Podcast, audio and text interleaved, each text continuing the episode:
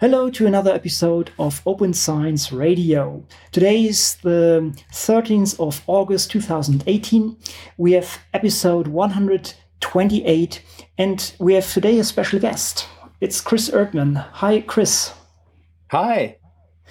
And with us, as always, Matthias. Hi, Matthias. Hello. Chris, we have a special topic today to talk about, namely library carpentry. And uh, carpentries are a topic actually that is, or is a topic that we covered here um, already more often, and I think we can refer to uh, some of the episodes and we'll link to them in the show notes. Um, but before we dive into that whole topic of library carpentry and the carpentries and how all this is connected, maybe we can talk a little bit about you. So, what are you doing? What is your background? Why are we talking today to you? Yeah, so I, I started off um, my career uh, with history background, I, I, graduated from UC um, UC Davis, University of California Davis, and um, after I left uh, um, school, I decided I, I really wanted to be involved uh, um, with a lot of the, the web work that was going on, um, and so I, I taught myself how to program and joined uh, CNET. Um, luckily, was able to join CNET and but um, at the time it was called mySimon, and it was a comparison digital, uh, a comparison shopping site. Um, and there at at CNET, um, I, I, did a lot of data mining um, and faceted searching. And I think that uh, that job has sort of been um, a nice stepping point into the stuff that I've done later on in my career um, in libraries. And so since then, I I, I, I later on got a library degree at the University of Washington um, iSchool. And after that, I worked for the Supreme Court uh, for a little bit, working with their systems there. Um, and then um, I spent about 10 years working in astronomy. So, not too far away from you, I, I spent four years uh, working at the European Southern Observatory, where I, I got to work alongside um, researchers learning about their data needs. And I think again, my programming background was was um, hugely valuable at that point. And and then later on, I uh, went to uh, the Harvard Smithsonian Center for Astrophysics, where I led that library for about six years. And um, recently, I I worked at the North North Carolina State University and helping um, with their research collaboration efforts uh, in the libraries. Um, just helping the libraries connect with the research community and and now I'm with uh, the Carpentries and the California Digital Library, and uh, I just joined as the Library Carpentry Community and Development Director. This is what I would call an interesting CV. you definitely saw a lot from the field of research and everything that is around there. Um, and now you are with the carpentries, and um, we covered carpentries uh, several times there. We had already talked with uh, Greg Wilson in, in, episode 38. We recently had a um, interview regarding CarpentryCon, which was the last episode. But still, may maybe you can shortly give an overview what the carpentries are and uh, why why this is a good idea to have them. Yeah, I think uh, um, one one thing that um, uh, we're doing more of is just uh, informing our community about the um, the uh, the merger between uh, software carpentry and, and data carpentry. So we often hear people still saying software carpentry or or data carpentry, and uh, it's really the the carpentries now. Um, and the, and software carpentry and data carpentry have become lesson organizations uh, and so, uh, software carpentry really focuses on uh, research software best practices. You know, help research researchers with their workflows. Um, and then on the data carpentry side, takes this practical approach to helping researchers working with the, their data. And and so there are several um, lessons in there um, for the discipline. So it, it, even gets into discipline specific lessons and uh, and then um, you know, relatively recently, uh, the library carpentry uh, formed and is, is now what we're calling in, in an incubation period. So we're starting the process of merging with uh, um, the carpentries. And um, I think the key points of uh, what library carpentry is is uh, it's it's it's uh, in many ways it's sort of an onboarding process for libraries to become data savvy and and really um, uh, help them um, further you know further uh, learn about the carpentries and participate for you know further. Um, the the other part too i think is key about library carpentry is the community. And i think uh, that's going to be um, increasingly important as we grow and we um, invite more librarians in um, uh, because i think libraries just are because they're so um, critical to um, university to um, institutions uh, I think they're like conduit for many things that are happening, and so um, community is going to be very important to tie those um, activities together. Um, so, yeah. Hmm. I think you you clearly showed that that uh, library carpentry is an important um, endeavor. And you you wrote actually together with uh, some other people. You wrote a, a very interesting what is a, kind of an opinion paper where you actually kind of um, put this all into perspective. Right? Uh, you had this uh, publication that was, I think, an outcome of a um, of a workshop in Pittsburgh. Maybe we can have a, a rough uh, overview of that. So this uh, shifting to data savvy. Maybe you can can give a little bit of background about that. Yeah, this is uh, um, shifting to data savvy was um, um, a result of uh, um, uh, IMLS, a library um, grant agency in the U.S. Um, you know, a, a, funded project to understand what were the challenges being faced by by libraries, and uh, because one of the things we kept hearing is data science and uh, and and uh, that sort of came about from um, uh, this all happened sort of like uh, years ago, 2013, um, even before that, I think 2012, about trying to become more data savvy in um, in libraries, and so um, there were a series of workshops run called Data Scientist Training for for Librarians, run in at um, in Cambridge at Harvard, and also at DTU in Denmark. Um, and uh, you know, th- those were really these for- forays into um, introducing us, uh, introducing libraries into this world where we um, should be partners. Um, I think there was this uh, friction um, at first, and uh, a lot of libraries are sort of trying to understand what role we had to play.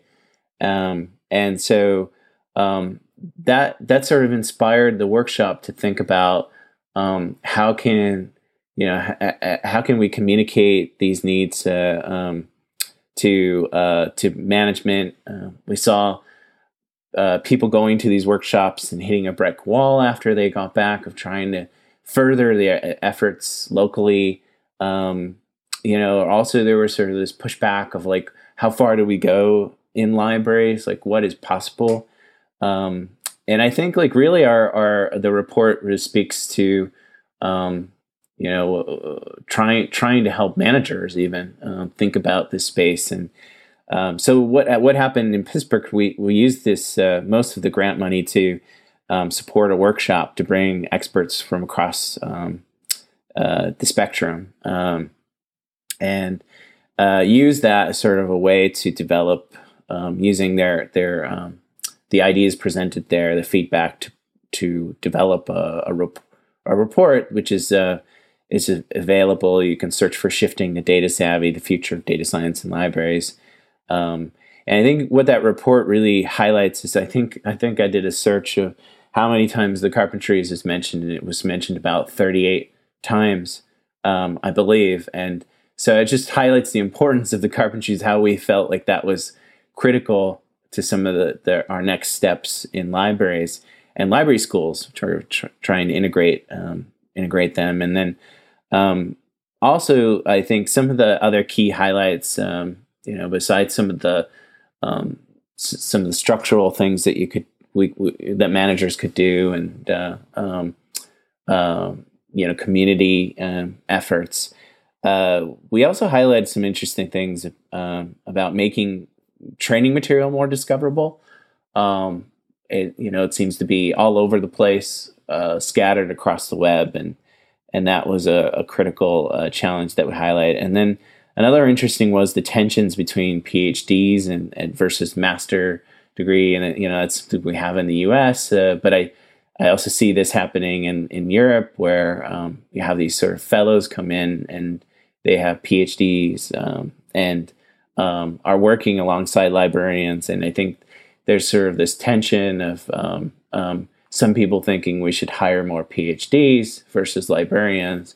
Um, and you know, I think the reality is that uh, you'll find that PhDs need more background on on the on on this topic of data services as well. Um, and uh, and you know, vice versa. Same as libraries, they're trying to figure this out too. So um, we also talked about creating a venue for um, these conversations to happen. And I, I think one thing that's been nice is that the electronic resources in libraries has dedicated a track to data science and libraries now. Um, so we're starting on those first steps to integrating this into um, major library conferences too. So um, that that's exciting. Uh, but those those sort of some highlights. Again, you know, I think um, the carpentries was was key um, to how we can move our staff forward um, to become more data savvy, and then also to um, to work alongside researchers to provide these services. So, hmm. I think it's a it's a very yeah dense um, compilation of ideas and, and also of the problems that in a way can be solved by library carpentry. I really really like to read that, and I think and I can really recommend this to everybody who is in that field and who sees this this change that is currently happening. That maybe I would say maybe was there before in, in, in, sciences, right? This data science is, is a big topic everywhere, but it also arrived at the at the libraries, and uh, people see more and more that similar skills that are taught there um, are also useful for librarians, and this is why library carpentry is so relevant. So maybe we can have a little bit at the, the history of library carpentry. Uh, was there a kind of a, a big bang when when this was started, or was this uh, in different places of the world people thought, hey, we, we should start with this, and then they suddenly came to, came together, or what is the development if if, if, if this can be tracked? Yeah, I, I, I, honestly think that there are lots of people thinking about this. Um, so um, you, you, can describe it as a, a, a bunch of little bangs every, everywhere um, mm-hmm. that that sort of came together. But I think the first uh, um, first moments where this started to formulate was um, so um, back in 2013 for I believe it was the second data scientist training for librarians. Um, and I and I was a very um, big supporter um, of the carpentries before uh, of software carpentry. Um, I was tracking it and uh, um, before I started this training program. And so um, one thing we we thought about for that second data scientist training for librarians was to do a software carpentry for librarians, so that that librarians were sort of prepared for the the um, later lessons that they would have, and uh, and so that sort of galvanized a lot of interest. Um, I remember some really big names in in uh, um, uh, Python community and all over the place were come were interested in what why why are libraries interested in software carpentry? Um, you know why are they interested in this? And that was a really great um, first um, conversation about like you know like hearing them say like yeah why yes this makes sense you know that libraries should be involved. Um, and and and I think this sort of started um, started you know things developing. And and I and and one of the other things too is that librarians kept hearing um, after that like we should it sounds like software carpentry is a thing we should do and so I think uh, after that Greg Wilson kept getting a lot of comments, um, um, you know, about uh, doing this for libraries. And, and I think if we can talk about sort of one of the key moments was, and this is how it's been described to me, is that Greg Wilson met um, James Baker on a on a train platform, and, and James is uh, James at the time was as a fellow for so, the um, Software Sustainability Institute, and um, I think after that, that was a sort of key moment where James um, started preparing um, some of the lesson material for library carpentry. Um, and then it's it started growing. Other people started getting involved, and another key moment was when Belinda Weaver got involved, and she's a force. Um, she actually um, took library carpentry to the next level and started really um, bring bringing us together, community, um, and um, and and you know just sort of uh, I think provided that um, inspirational aspect of of moving library carpentry forward and being really a key member.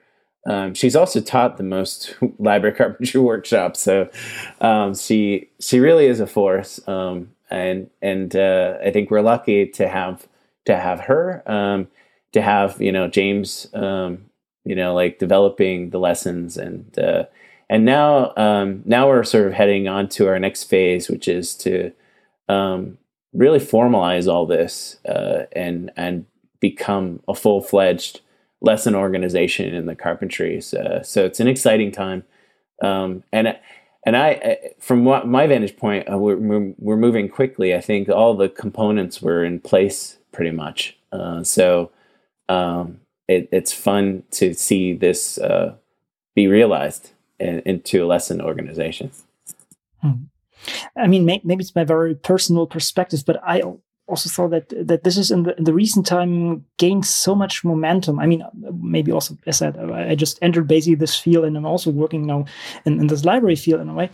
Um, but but I see so much happening there right now, and in every single corner of the world, people say, "Oh yes, this is a good idea. We want to do this as well."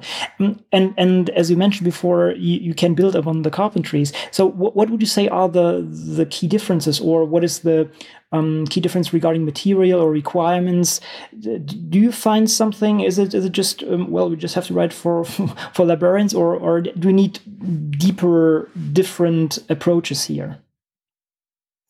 Um, well, there's uh, definitely a core component to uh, library carpentry, and I think that's important to sort of onboarding um, librarians. And um, there's definitely a textual um, focus, a text based focus to um, to to how we approach it. You know, so metadata is very important to librarians. So I think that that comes through very prominently in in our lessons. Uh, but I do think that we're also poised to um, grow in other areas. I think uh, one thing that library carpentry represents um, is a way to build off of the work of others. And, and you, you, said that um, earlier is that um, think of all these lessons that we develop in the library community uh, that end up becoming siloed or you know just just end up being like PDFs that sit on a um, on a website that don't really change and and uh, adapt. And uh,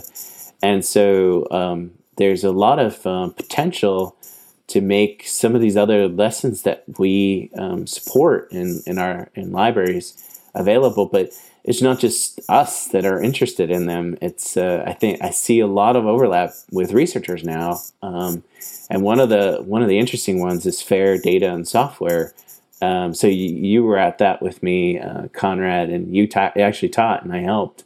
Um, but um, that that was an amazing workshop of blending some of the material that you know oftentimes libraries would provide um, to update their community on on uh, on initiatives of fair related information, but also blending it with sort of the hands-on work, um, the hands-on uh, learning that happens with R and, and Python. And uh, so um, we have a great opportunity to share that material in a lesson and then have others build off of it. And so already there's there there are people in Australia that are interested, the ARDC um, and other um, uh, um, Australian libraries are interested in sort of adapting, you know, looking at at the material and and possibly iterating on it. And then on the university in the University of California system, there's even more people, and I think you'll start seeing more and more people wanting to contribute to that. And uh,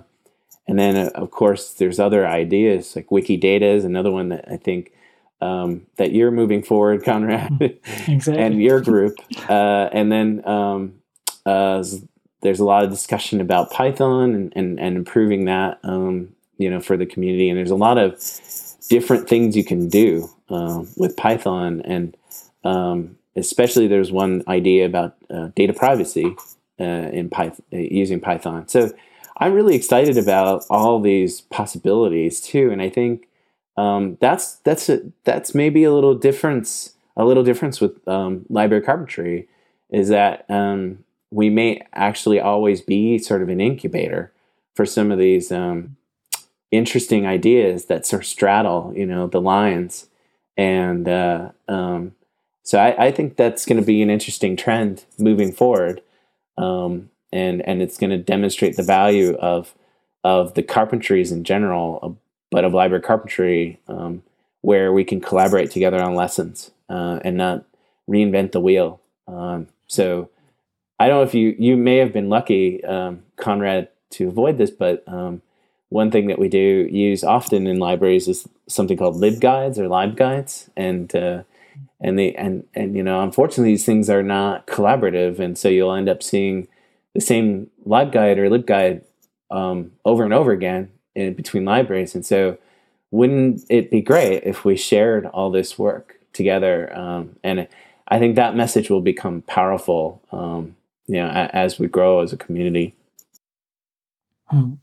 Yeah, yes, and I think there's really a, a huge value um, regarding basically this the, the possibility to to to reuse content. I see this by myself because I started already, I think, some years ago, kind of a yeah a small curriculum for people who start working with me. Often, you know, students uh, who have their first intern here, or actually also PhD students who start. And more and more, I'm moving this to well, just look here at software company or look at this. And I'm trying to move more and more content out there to to well make it available to more people and that more people work on this that I do not have to do this myself anymore. Right? And I think this is something that that more and more people appreciate. Hopefully, that we have a kind of a consensus, a kind of um, yeah, a pool of of these lessons that everybody can build upon and uh, by this uh, is reducing the amount that is spent in total and increasing the quality that is available for for all of us. So uh, it's really a good idea. And actually i haven't thought about uh, library carpentry as an incubator for this but but it's as you said this i mean it's it's really it's it's really like this. You have many more uh, lessons as far as i can see um, than let's say software carpentry which is maybe more conservative. That's the hardcore of of things that you need to learn or to to start. Um, in, in, in, sciences maybe but uh, there there's so much more out there. And if, if library carpentry can be actually the uh, the playground for, for, for this in the beginning that that also some let's say newer topics like as you said uh, wikidata or something like this uh, can can be introduced and can be polished and then can be used maybe by the by other carpentries or whoever would like to use it. I think it's uh, that's that's actually really really great idea and I love to participate. Um, so a small disclaimer already. Um, regarding workshops, I think um, the, the the first ones are dating back to what was it, 2015 or 2013 already. Uh, I think it's somewhere written on the website, but it's it started later. But I think there is a quite a momentum now, and uh, many more popping up right now. Do you know the total number of workshops performed so far? uh, I'm still learning this because uh, uh, at, at, the moment we know there's been over 70. Um, wow. So we know that, um, but um, I think there are more out there that we don't know about, and that that's fine. I think that that um, that was part of that sort of um, um, discovery phase of trying to figure out what a library carpentry was. And uh, so, if you could say the first official date when library carpentry workshops were run after James started contributing lessons was in 2015. Um, but there were a lot of software carpentry for librarians that date back to 2013, and they even um, date into like 2016 um, or so, you know, 2017. So, um, so yeah, I think that was sort of like the discovery phase of what what we were, um, and um, I think now as we head, you know, as we headed into like 2018, we had a clearer idea of what what library carpentry was, but we still have questions about um, about that. You know, like about um, I, I wouldn't say they're they're hundred percent settled, um, and uh, but um, I think things are becoming definitely clearer, uh, and we have a core set of lessons um, that we sort of agreed upon, um, and uh, those are you know introduction to data and, and Unix shell and um, OpenRefine and Git, but there's a lot of variation in what people want to teach, and so I think that's one of the things we had to wrangle with in library carpentry. Mm-hmm. It's the flexibility. Um, it's very important to the librarians or to the library community that um, that we have this flexibility because some of them can't get two days off um, back to back, right? Um, hmm. uh, the other thing too is we have local needs. We there's so much variability in libraries too, um, depending on the needs of your institution. Um, so we need to account for that. Um, so we need to be a little bit more flexible, uh, um, you know, and and and, and uh, you know, give that ability to our instructors, uh, you know, to to um, to sort of bend to the needs of the local communities. Uh, so, hmm. uh, so that was that's something we sort of decided upon too. Is that, um, and we and, and we had sort of these initial discussions too about is it a road show or is it an express?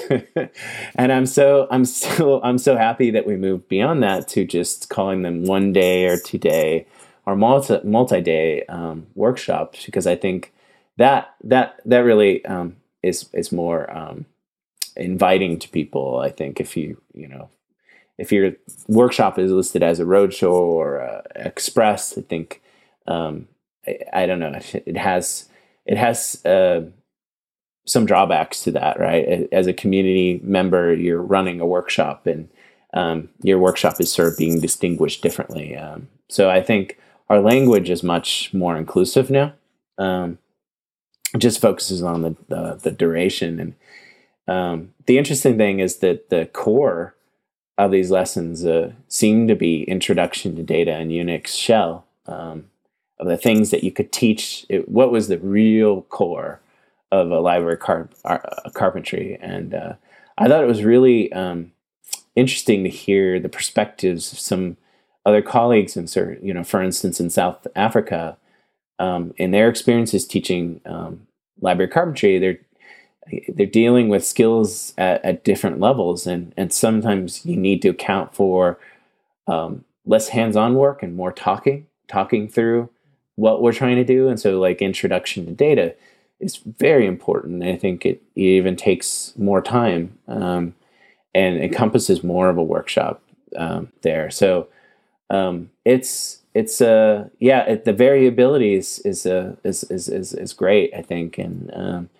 I think I think it's one of our advantages in library carpentry to have this variability um, but we've got to account for that like what what do we call library carpentry what what are you getting um, you know trained on um, exactly. Um, how do we measure that? Um, is a you know we do the carpentry does a lot of assessment work, and so um, we've integrated our assessment work with the carpentries now um, in library carpentry. But um, you know that, that's that's something we'll, we're going to have to wrangle with this variability. you know, how do we characterize how well we've done, or you know, wh- where we need to improve? So, yeah. Mm. Yeah, true. This this kind of getting feedback and trying to use that to improve the whole uh, material is, is, is key, but it's very hard if you have a rather um, well broad uh, spectrum of topics to to cover and mm, people with very different background. And this is another thing: the different backgrounds. And you mentioned this already. The local needs.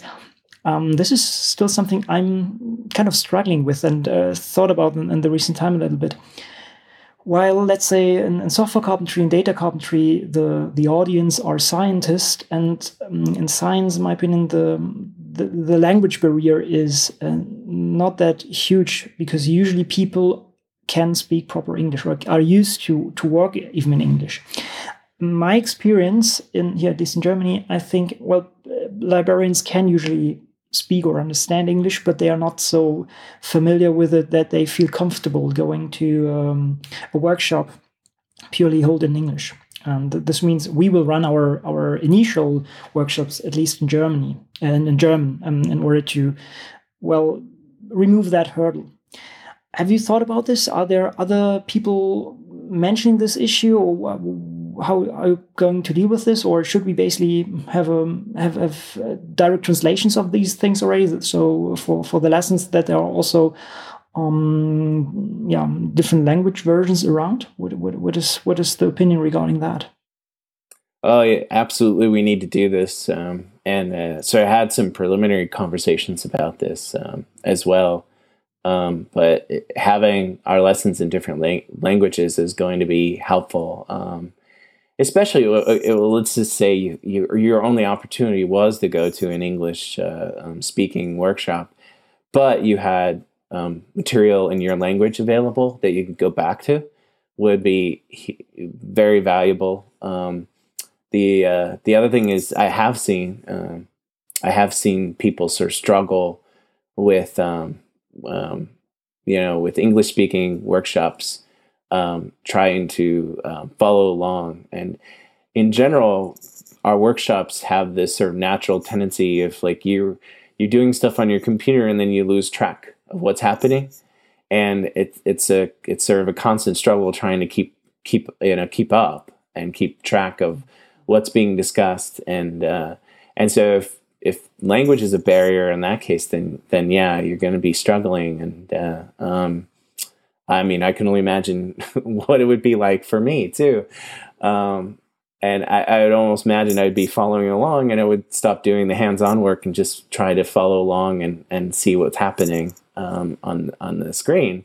Um, but yeah, I, I've seen people struggle with this and have um, a lot of questions and workshops because it's not their natural language. And I think we absolutely need to work on this um, to uh, translate uh, our lessons into other languages. So, um, yeah. Hmm.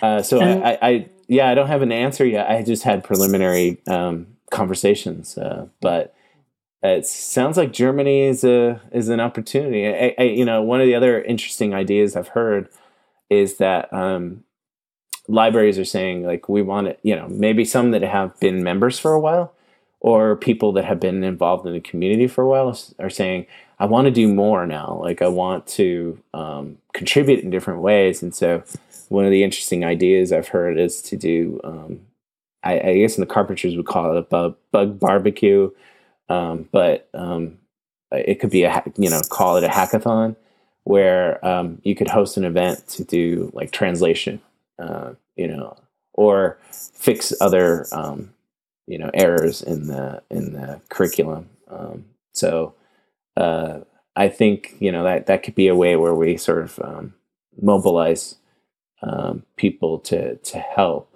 um, with library carpentry.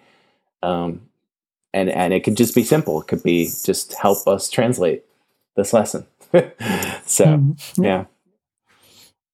Well, sounds good. And you, you, mentioned this already several times before. I mean, it's it's it's about a community. What is the what is the way of um, organizing? What's what's kind of the governance structure so far? You have this interim governance group um, listed on the website, but how is this basically formed, and um, what is maybe the future direction that is uh, that is planned for that?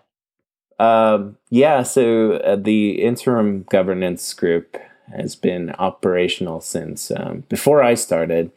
So I think at the start of the um, of the year. Um, but I think those those have been sort of key members in the community um, that have been helping move it forward as well.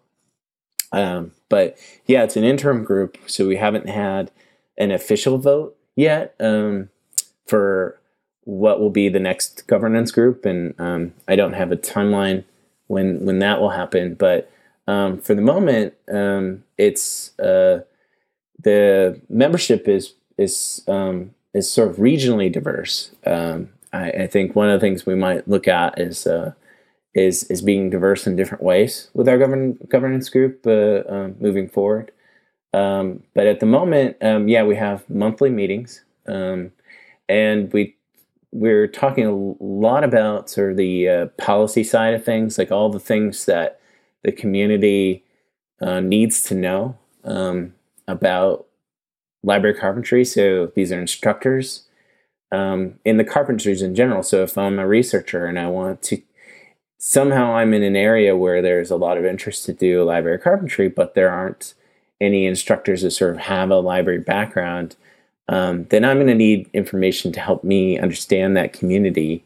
Um, you know, for instance, the audience and uh, and to get up to speed on on how to run that um, that um, workshop. And uh, so those are you know that's that's like part of it. Um, the other part is sort of communicating outwards to people.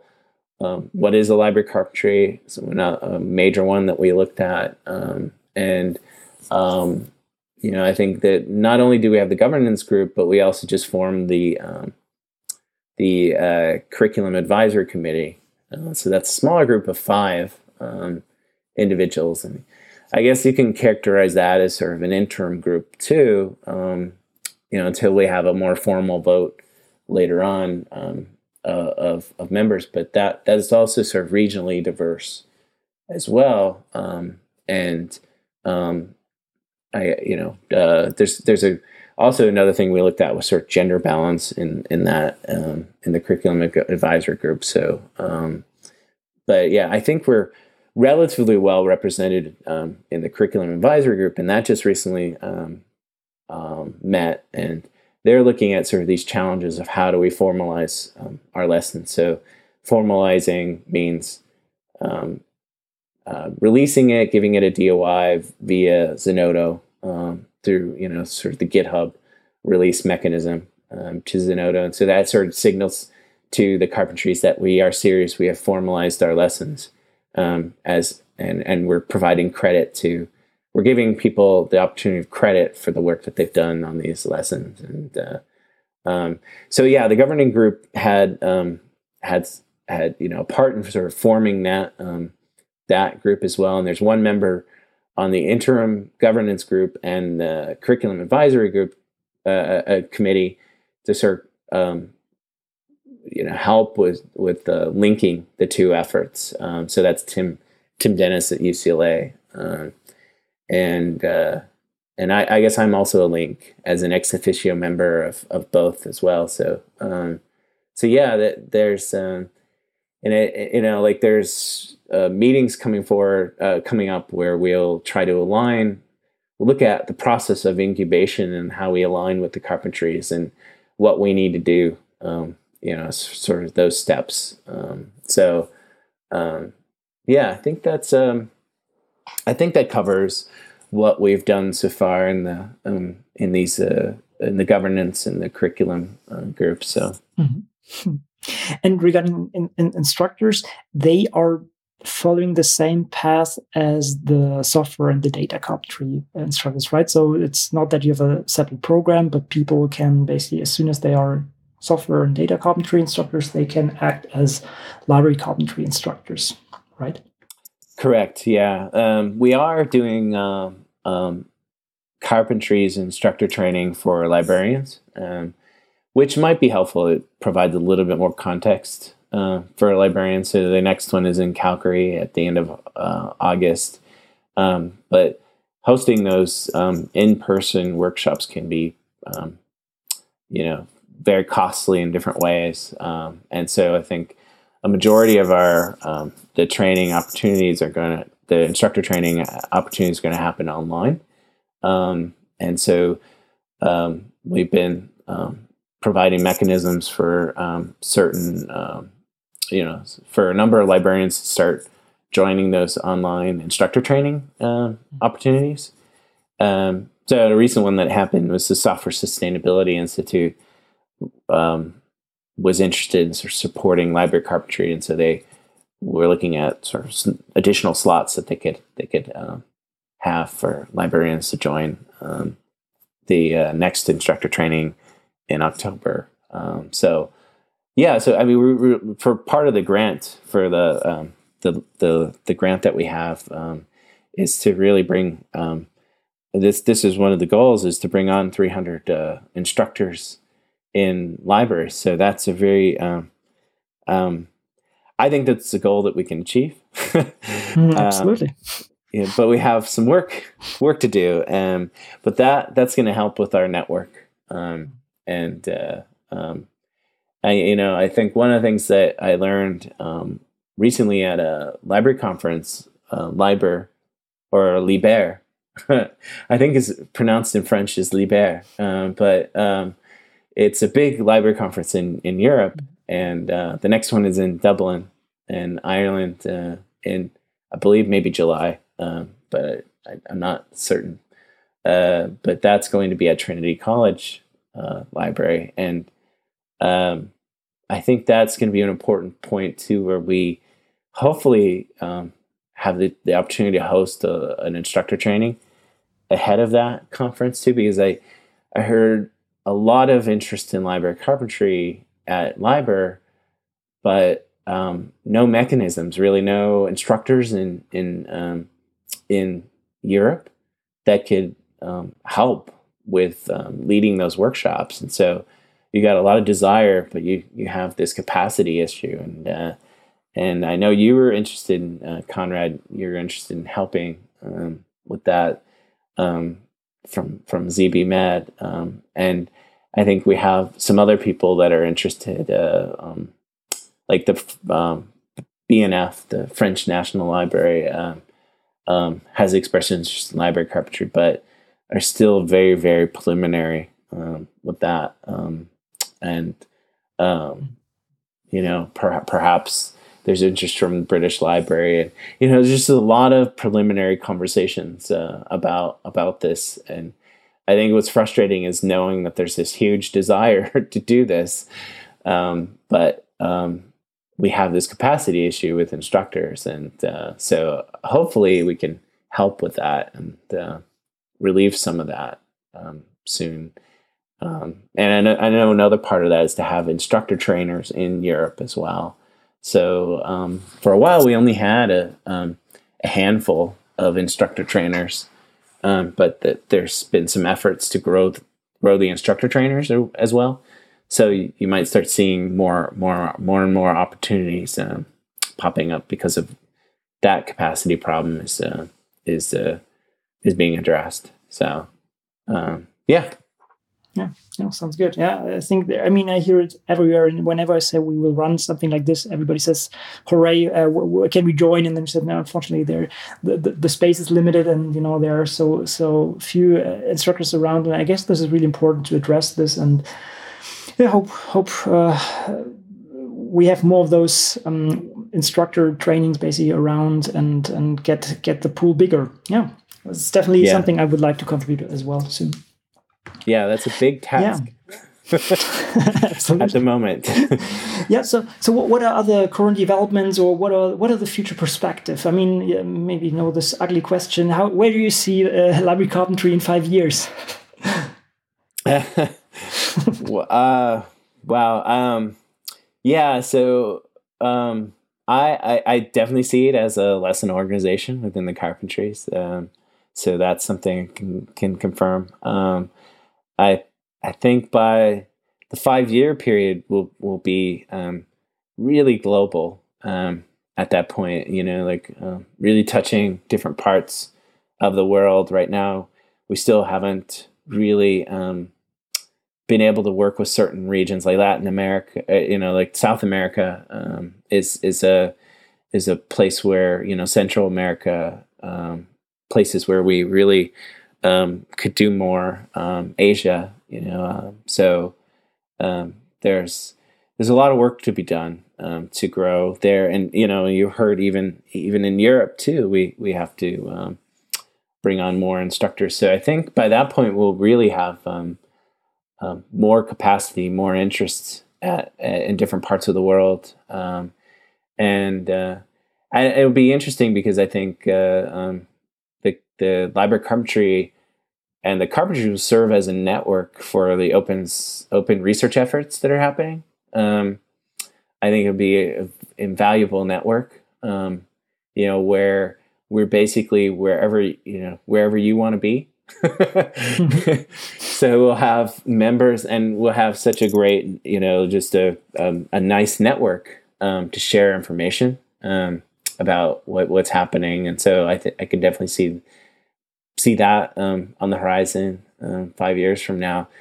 and I I do think that our lesson organizations will become uh, our sorry lessons will become more prominent, and um, you you will see uh, libraries are championing championing the lessons as their lessons, you know, as the lessons they teach to their community, um, and um, moving away from just creating their own slide decks and uh, or LibGuides and and really contributing to a common um, lesson, um, you know, organization. So um, I, I definitely see that. I don't I don't see all libraries being part of that. You know, I think that five years is is is a short time in um, in academia and library land. To, um, but um, and you know, there that that's another thing I think you'll see is that it will move beyond j- just uh, the research libraries, um, and um, that will be interesting. What what other um, communities will be involved in? I think one that has a lot of possibilities is civic tech. So um, sort of that citizen, uh, uh, you know, citizen science aspect, the um, uh, civic tech, the you know, just the uh, the public libraries in that space. Um, so, um, you know, I think I think another one that that has potential um, is um, some some of these areas like uh, um, working with archivists and uh, um, and also uh, digital humanities. So uh, I see a lot of interest in developing library carpentry digital humanities material.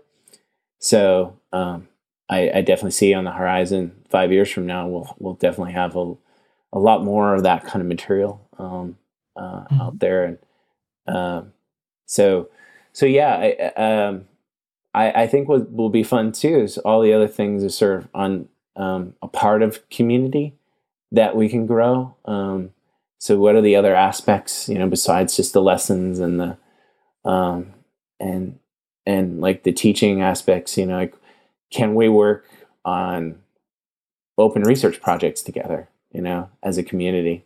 Can we develop things together? Um, and that that will be interesting like it um, what was happened for years i think is that often um, we do these kind of efforts um, uh, I don't know if this is the great uh, great way to describe it, but like a city states, you know, like that, mm-hmm. we uh, we sort of work on these efforts. We mm-hmm. we know what each other is working on, but um, we're vying, you know, for our own interests. And I think you'll start seeing the walls coming down as far as like it it, it really is much better to work together and and work in the open. And I think that's that's that's what's really going to be amazing is that library carpentry will help with um, removing some of those barriers, and people will feel more comfortable about sharing um, their work openly.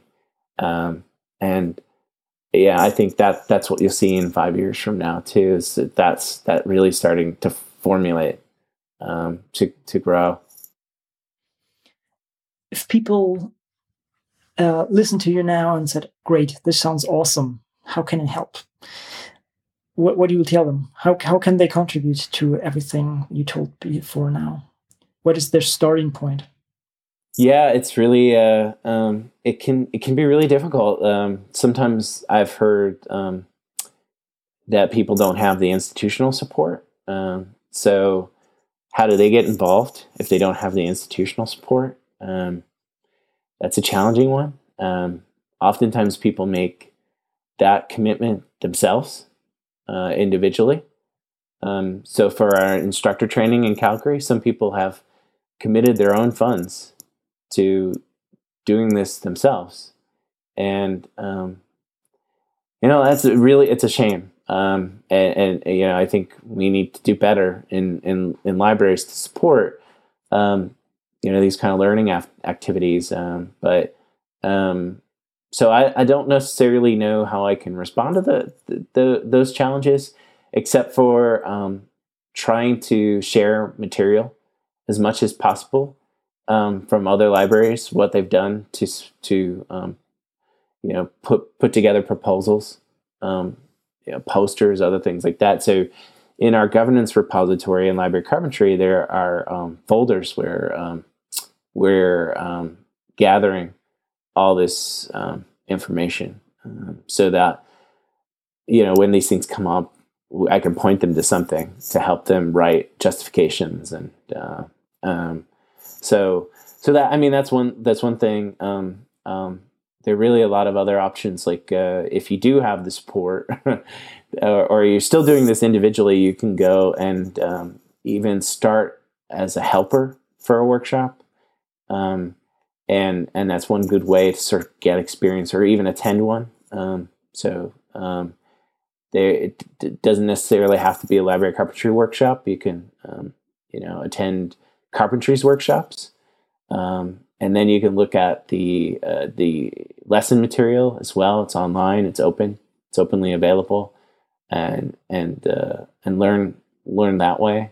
Uh, uh we also have sort of community mechanisms where we're having more conversations, but I wouldn't say they're the best conversations at the moment. Uh, um, we have a Gitter channel. We you know we um, uh, this is uh, we have a, a, library carpentry lobby in Gitter, and so a lot of this stuff is on our website, um, um, which you can go to and, and look for later. And then we have a list serve, which um, I thought would be pretty popular, um, but it, it hasn't uh, necessarily taken off yet. Um, but slowly started getting people responding individually from that from the list serve so the challenge is to get them to respond openly.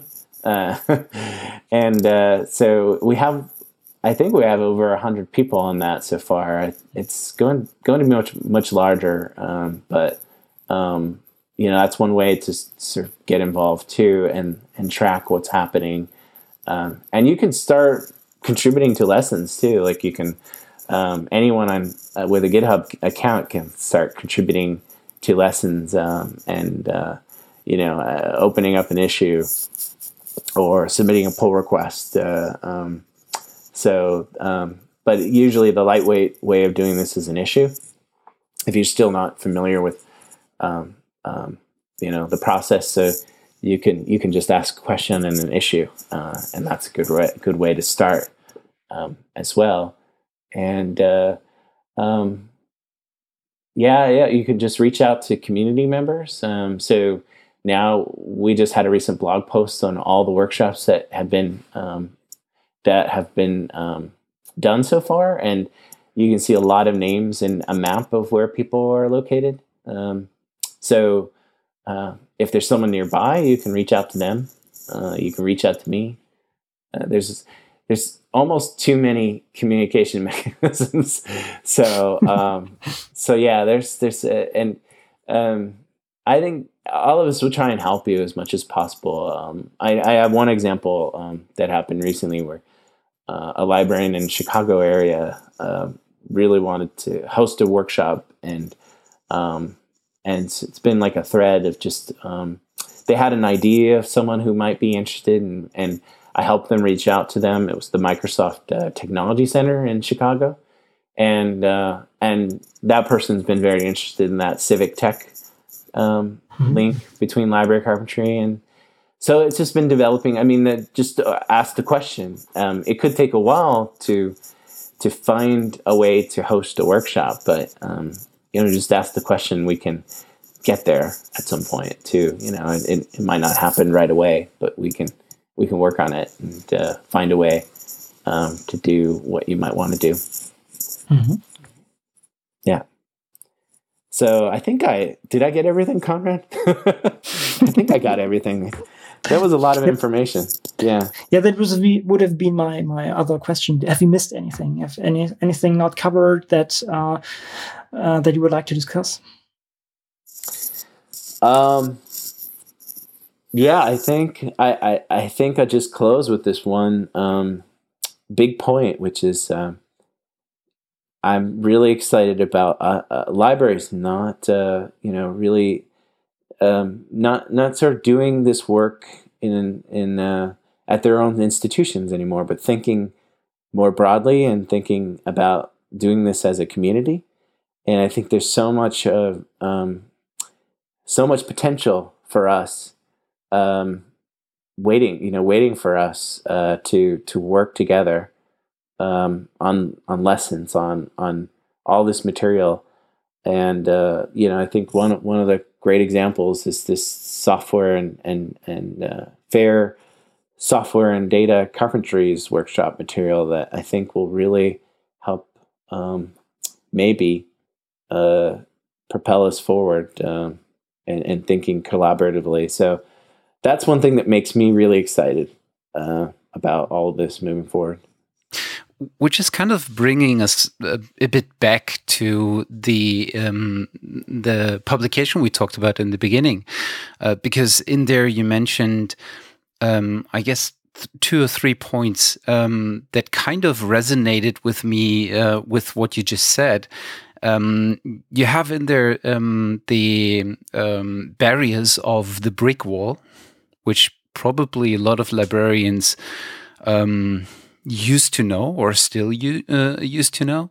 Um, then you mentioned leadership and the incentive structures as kind of those three uh, or three among of a probably wider range of barriers which are kind of preventing um, data science to uh, take a broader leap forward. Do you think that um, the library uh, library carpentry could take on these kind of barriers inside lesson material? Because as i understand it this is kind of something that is more or less out of the hands of the individual uh, um, librarian um, and more in the hands of the framing organization or the how to manage these projects? Or do you think that this is even useful to address in lesson material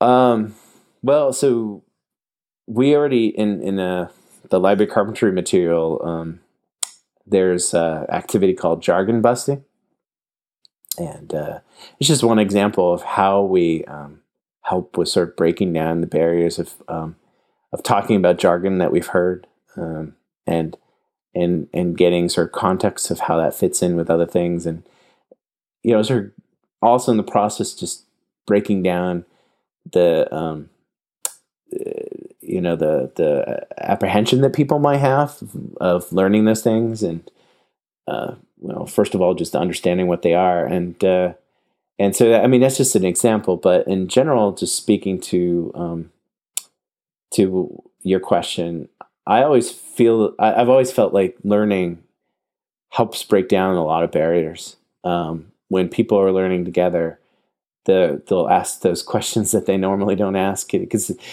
you're all learning together and it's all right to ask those questions and, and you know in more formal environments you're very cautious and um, just don't feel like you, can do that. And uh, and so um, it's not just uh, you know again like I'm not the only one to think about this uh, but there there are new positions in organizations like Amazon and um, uh, you know other big companies where they're thinking about really thinking about how how they do continuous learning.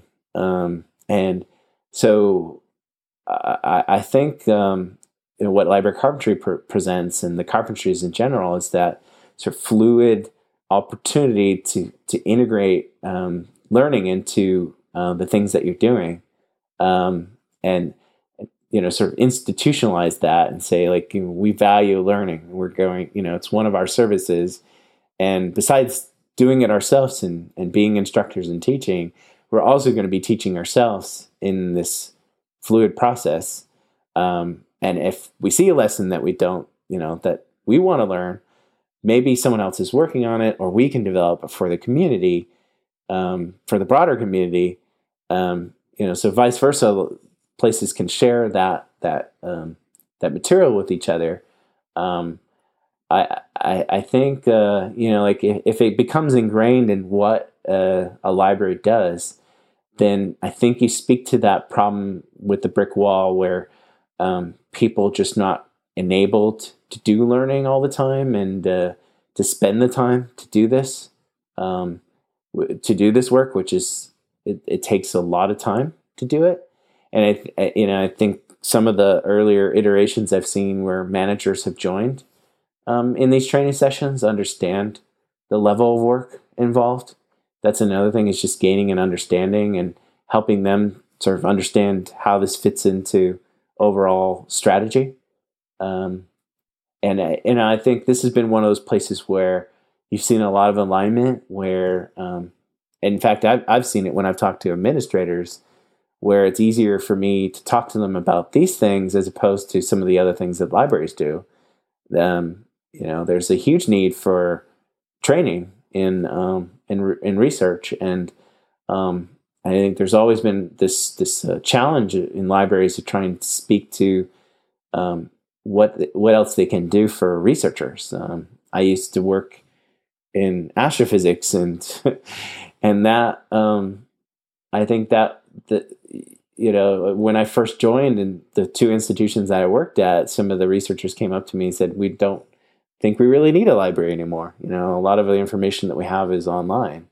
And where these conversations improved was around things that the carpentries does you know things that um, this sort of data savvy work is what really resonates um, and and uh, helps helps sort of bring back that momentum of um, the library being a critical part of um, you know institutions infrastructure and uh, um, services so um, you know I think that's I think that's uh, you know, and that I think the part about the brick wall is when people come to these workshops, they go back and they they just don't have the opportunity to keep doing that kind of work. But again, if you become a member, if you become a lab, you know, a member, um, and you sort of institutionalize this, then you realize this is ongoing work that it needs to continue.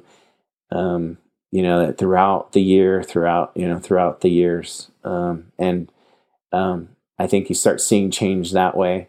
Um, uh, you know, and, and uh, the community, the local community for carpentries in your organization can be a great mechanism for, you know, sort of um, thinking about locally what carpentries means and what are the things you, you need to do. Um, and, and, you know, what you can contribute back up to the, to the wider community. Um, so, I think those become like this. Um, uh, um, I don't know. Uh, it's, uh, it's, it's, it's like this community mechanism, you know, to to keep the process going. Um, and uh, so, yeah, I think I hope I answered your question, but I think those those are some of the things I see. Um, yeah. Yeah, I, I, I think the the ultimate question that that it comes down to, in my mind at least, is is it currently um, the status where um, you have librarians telling others what they are able to do for them in order to be recognized and to be included in the planning of future projects? And then have to adapt in um, to this to this kind of project um, project initiation writers where you have all the planning who needs what kind of budget and who takes on what kind of role?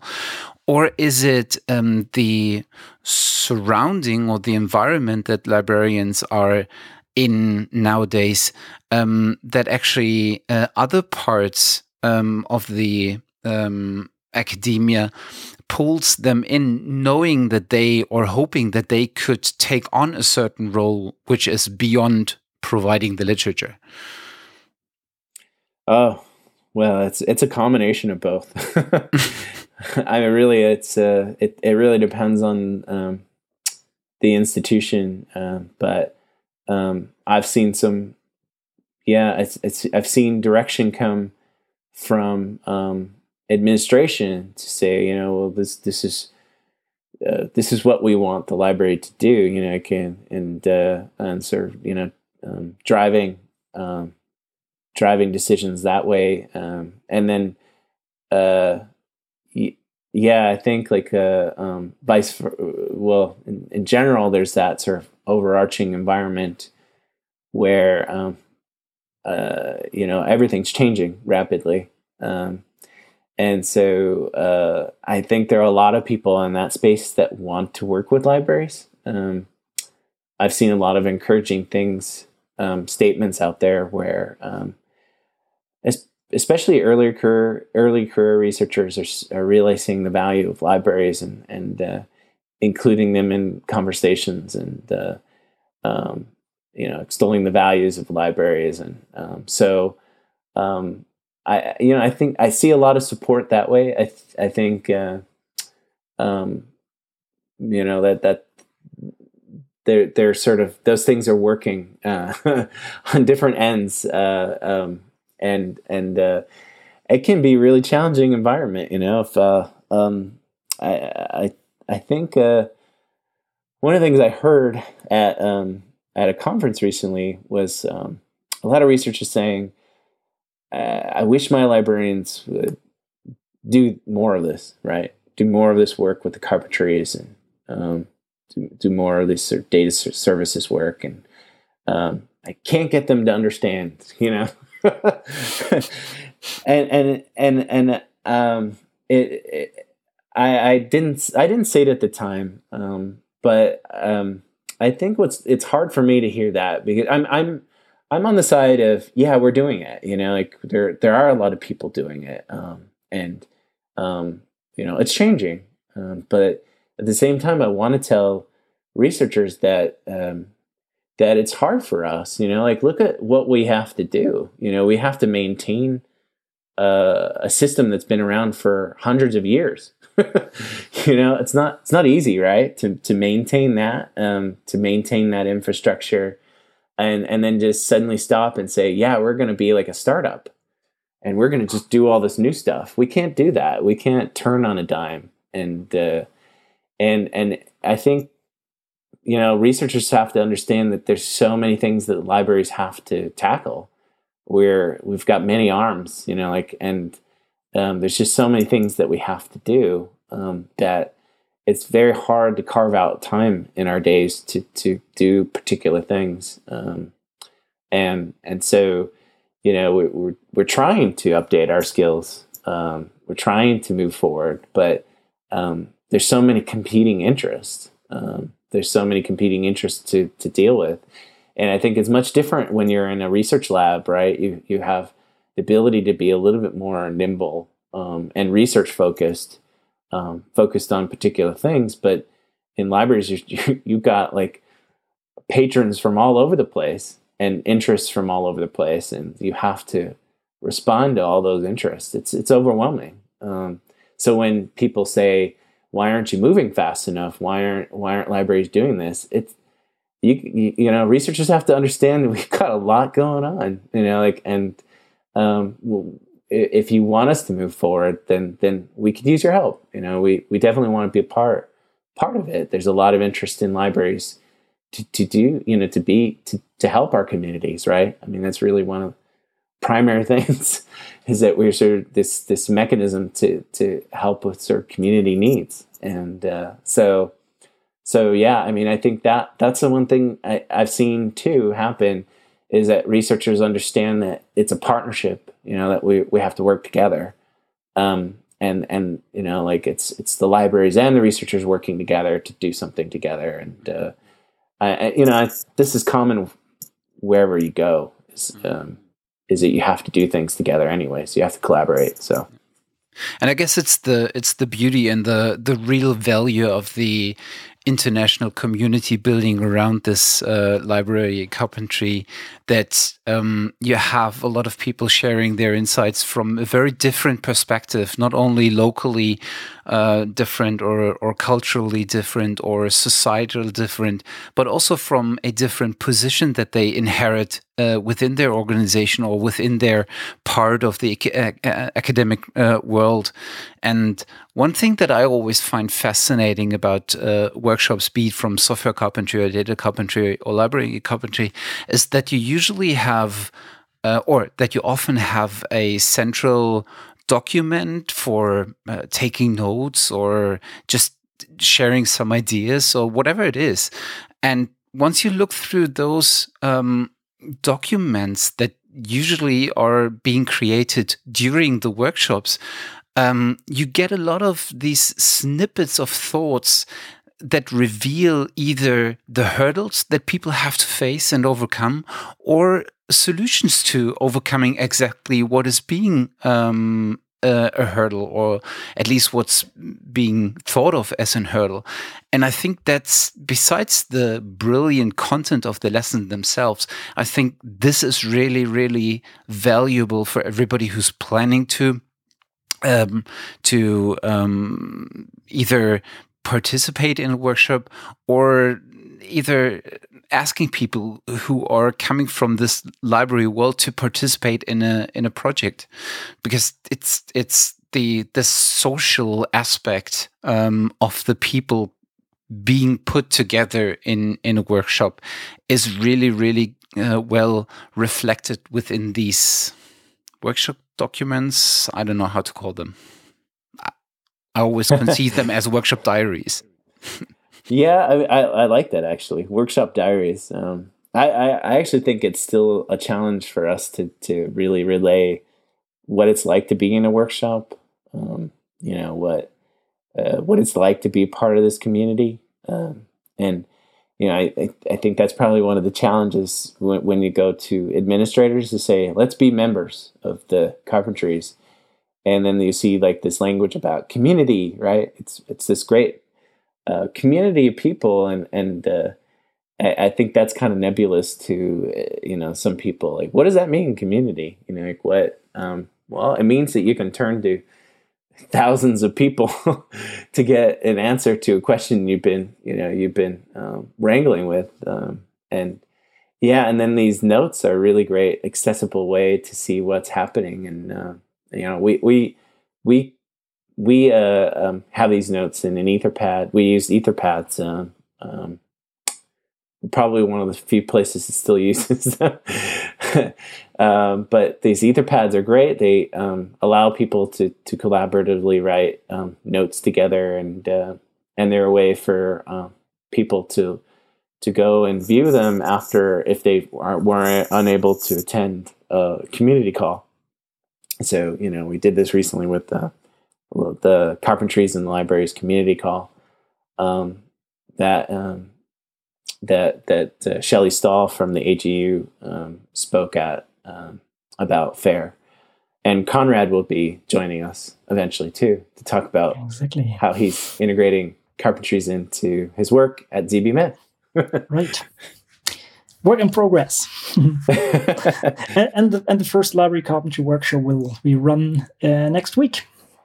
Yeah, at, yeah, that's right. It's it's gonna be in German. I didn't know. That's great. So yeah, we'll start. We'll start with German as said, and and then we'll see um, if we if we extend it to, to English as well. It, uh, you know, first we will try to cover our internal stuff and and have some people from outside, and then we make it more and more um, open to external people. And um, well, then uh, at some point we we have to run, I guess, also English ones. I'm pretty sure. Yeah, yeah. Um, no, but I'm really excited to to see uh, the lessons in different languages now. So, bravo. Yeah, we can have, we can have one of the, the, the suggested hackathons and try to translate them into German. But th- this is another another job. Then uh, let's first get the Wikidata lesson done, and then we can see further. but um, you know, I've I've, I've several people um, with a lot of interest in this around me, and I'm pretty sure that uh, that we we can contribute to this. And I'm also sure that if other people from the community see what can be done and and what kind of steps well can be also done with with not too much effort, I'm pretty sure that this will grow uh, quickly. So I'm really looking forward to that. Yeah, I think uh, Cologne is going to be it's going to be a, a, a hub of activity um, it already is, but it's going to really, for library carpentry, it's really going to be a hub of activity. So that's the plan. Good. Okay. Have we have we anything else to discuss? Otherwise, I would like to thank Chris for his time. This was really great, um, and I hope more and more people get inspired now and heard about library carpentry. I still bump into people that do not know it so far, but uh, this this episode should be part of um, uh, an endeavor to to to to spread the word a little bit and um, hope to get more people aware of it. So, Chris, thank thank you so much, and maybe repeat this at some point where we have a little bit of a progress report and see where we're aiming after not not after five years, but maybe a little bit earlier, and then we can see where, where we're aiming at that point of time. So, thank you very much, Chris, and talk to you soon. Thanks. Yeah, talk to you soon. Right. Bye, Matthias. Mm, bye bye. Bye.